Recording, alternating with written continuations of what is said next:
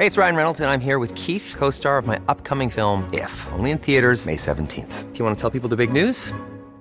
All right, I'll do it. Sign up now and you'll get unlimited for $15 a month in six months of Paramount Plus Essential Plan on us. Mintmobile.com slash switch. Upfront payment of $45 equivalent to $15 per month. Unlimited over 40 gigabytes per month. Face lower speeds. Videos at 480p. Active Mint customers by 531.24 get six months of Paramount Plus Essential Plan. Auto renews after six months. Offer ends May 31st, 2024. Separate Paramount Plus registration required. Terms and conditions apply if rated PG.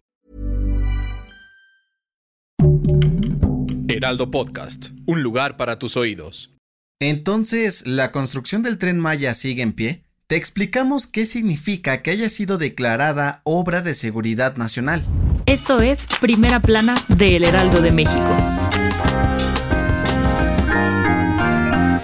Un capítulo más en la novela. Andrés Manuel López Obrador no quita el dedo del renglón y ya dio la orden de seguir con la construcción del tren Maya, a pesar de las trabas que se han presentado en los últimos meses. Y es que por si no lo recuerdas, en mayo pasado, un grupo de activistas y organizaciones a favor del medio ambiente presentaron dos amparos para detener la obra en el tramo 5, que va de Playa del Carmen a Tulum, por no contar con estudios sobre el impacto ambiental en la zona. Y aunque los jueces frenaron la construcción, AMLO le dio la vuelta a esta decisión, declarando al tren Maya como obra prioritaria y de seguridad nacional, para evitar que estos amparos retrasen los trabajos, a pesar de que algunos activistas pegaron el grito en el cielo y protestaron la decisión diciendo que estaban violando la ley al pasar por encima de los jueces, en la mañanera de este martes el presidente explicó que no están cometiendo ningún delito y necesitaban reactivar la obra cuanto antes porque les iba a salir más cariñoso si seguía parada. Además, aseguró que todas las trabas que las organizaciones están poniendo al tren Maya son conspiraciones contra su gobierno, pero que con todo y todo planea entregar la obra en diciembre del 2023.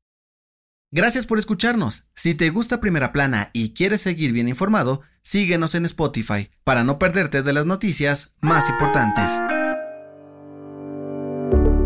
Este martes reinició la audiencia sobre el colapso de la línea 12 del metro de la Ciudad de México. Y aunque hace una semana la Fiscalía General de la República acusó a ocho exfuncionarios por los delitos de homicidio culposo, lesiones culposas y daños a la propiedad, aún no hay una resolución clara en el caso. Por si no lo recuerdas, entre los imputados están el exdirector del proyecto Metro, Enrique Orcasitas, los exdirectores de diseño y construcción de obras civiles, Juan Antonio Giral y Moisés Guerrero, y el ingeniero responsable de obra, Guillermo Leonardo Alcázar.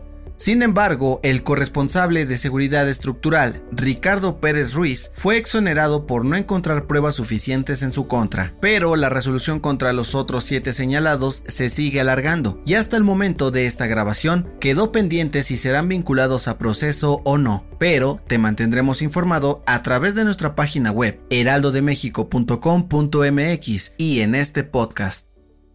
En otras noticias, de acuerdo con los reportes preliminares de la Secretaría de Marina, el helicóptero que cayó en Sinaloa tras la captura de Rafael Caro Quintero se desplomó debido a que se quedó sin combustible, por lo que descartaron un ataque del crimen organizado. En noticias internacionales, el gobierno del Reino Unido declaró la primera alerta por calor extremo en la historia del país, pues la temperatura ha rebasado los 40 grados centígrados. Algunos servicios de transporte fueron cancelados, incluidos vuelos y trenes desde y hacia la isla. Y en los espectáculos, la consultora Polestar dio a conocer que Grupo Firme ocupa el quinto lugar en la lista de las 20 giras más exitosas en el mundo, con ingresos que superan los 3.1 millones de dólares por concierto. La banda mexicana está solo por detrás de artistas como Paul McCartney y Ed Sheeran pero supera a otros como Elton John y Justin Bieber. El dato que cambiará tu día.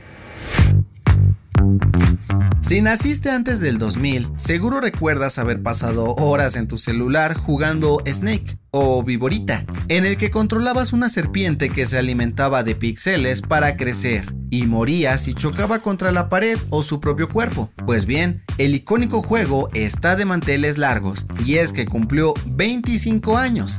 ya llovió, ¿no? De acuerdo con el Mobile Entertainment Forum, es considerado el mejor juego para celular de la historia por su sencillez, por ser casi adictivo y haber sido instalado en más de 350 millones de dispositivos a nivel mundial desde 1997. Y como los clásicos nunca mueren, una empresa llamada Thunder Games decidió revivir este juego para que las personas puedan ganar bitcoins pasando diferentes niveles. ¿Te animarías a probarlo? La recomendación. Desde pegarle un chicle a tu hermano en el cabello o pintar las paredes de tu casa. Todos hicimos travesuras cuando éramos pequeños. No te hagas. Escucha el nuevo episodio del podcast Preguntas Tontas para Todos, donde Fergay, Nuria Ocampo y el papá regañón de TikTok, Claudio Maluf, recuerdan las peores travesuras que hicieron de niños. Yo soy José Mata y nos escuchamos en la próxima. Esto fue Primera Plana, un podcast del Heraldo de México. Encuentra nuestra Primera Plana en el periódico impreso, página web y ahora en podcast. Síguenos en Instagram y TikTok como El Heraldo Podcast y en Facebook, Twitter y YouTube como El Heraldo de México. Hasta mañana.